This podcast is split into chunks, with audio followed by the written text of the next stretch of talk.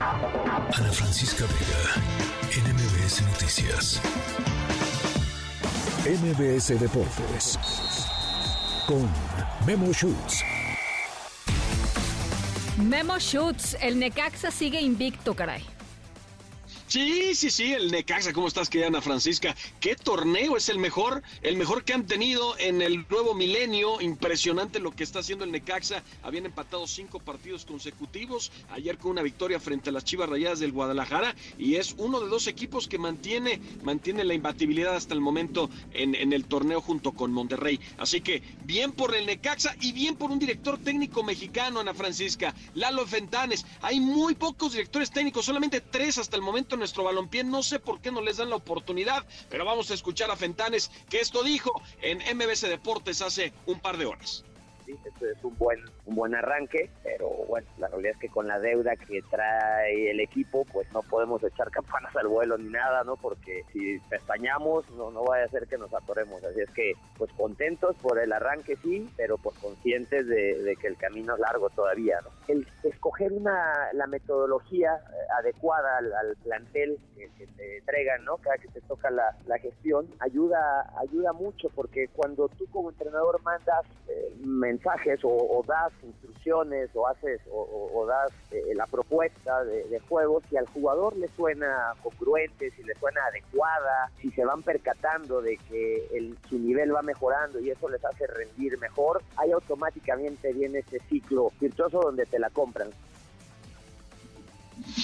Esas son las palabras de, de, Eduardo Fentanes y el Necaxa, que insisto, ha hecho un gran torneo. También, así como el Pachuca. El Pachuca, Ana Francisca, que ayer derrotó 4 por 1 al Puebla. Pachuca con una base de canteranos, 8 jugadores de menos de 23 años de edad. Gran trabajo que ha hecho Guillermo Almada. Pachuca, que está en los primeros planos. Y hoy, partidos Toluca Santos, León frente a Cruz Azul, la máquina que busca su sexta victoria al hilo, y América frente a Mazatlán. Para esos los que dicen que el bicho ya desapareció, pues el bicho del COVID sigue pegando y hay varios casos en el América. Hoy, ausencias debido a que hay una, hay una crisis de COVID adentro del seno americanista. Sí, caray. Eh, ¿Cuántos? ¿Ocho, nueve jugadores este, enfermos?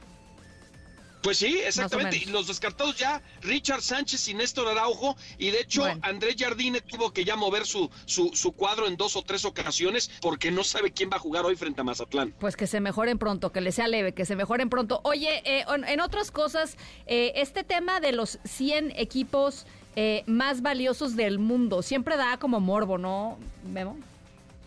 Sí, claro, ¿Y en, y en qué disciplina, ¿no? O en qué liga. Son de los seis deportes en diez ligas y curiosamente, para los que se están preguntando, no hay uno solo del fútbol soccer en los diez primeros peldaños. En la cima se encuentran los vaqueros de Dallas de la NFL que valen nueve mil 200 millones de dólares, y así como lo escuchan, 9.200 millones de dólares es una locura. En el segundo lugar, los Golden State Warriors de la NBA, que valen mil millones de dólares menos, y se preguntarán dónde entra el primer equipo del fútbol. Pues es el Manchester United, que llega en la posición número 13, el Real Madrid en el 19, el Barcelona en el 23, el Bayern Múnich en el 34, y hablando de la Fórmula 1, Ferrari en el lugar 70, Mercedes en el 81 y el Red Bull de Checo Pérez en el 88 escuderías que se colaron entre las franquicias deportivas más valiosas a nivel mundial, pero todas, digamos, en la cima, Ana Francisca,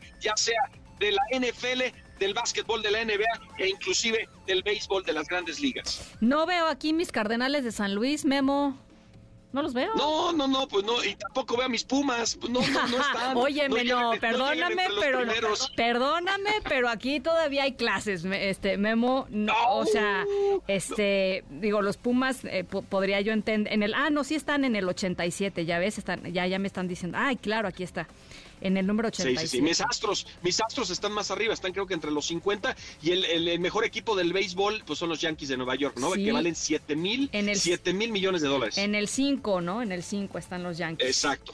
Eh, exactamente, bueno, mucho bueno, dinero. Pues ahí mucho está. dinero. Oye, este, ¿traías algo más?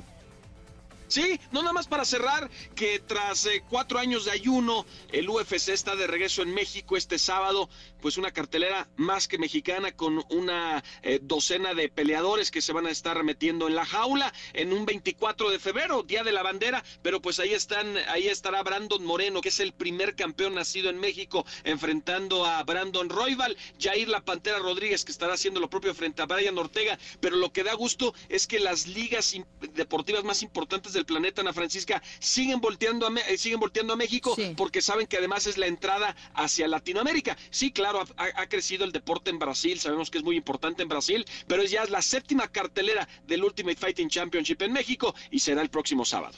Buenísimo, gracias Memo, te mando un abrazo. Gracias, Ana Francisca, saludos a todos por allá.